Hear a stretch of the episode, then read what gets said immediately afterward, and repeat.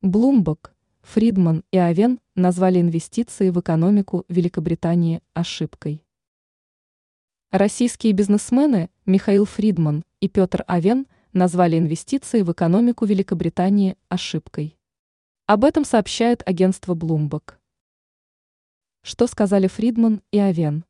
По информации Bloomberg, на допросе в аэропорту Лондона в июле прошлого года Авен заявил полиции, что многомиллиардные инвестиции в западные страны были ошибочным решением.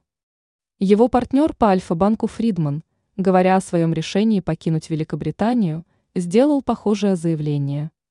Сегодня тот факт, что мы инвестировали деньги в Англию, выглядит как колоссальная ошибка, сказал предприниматель.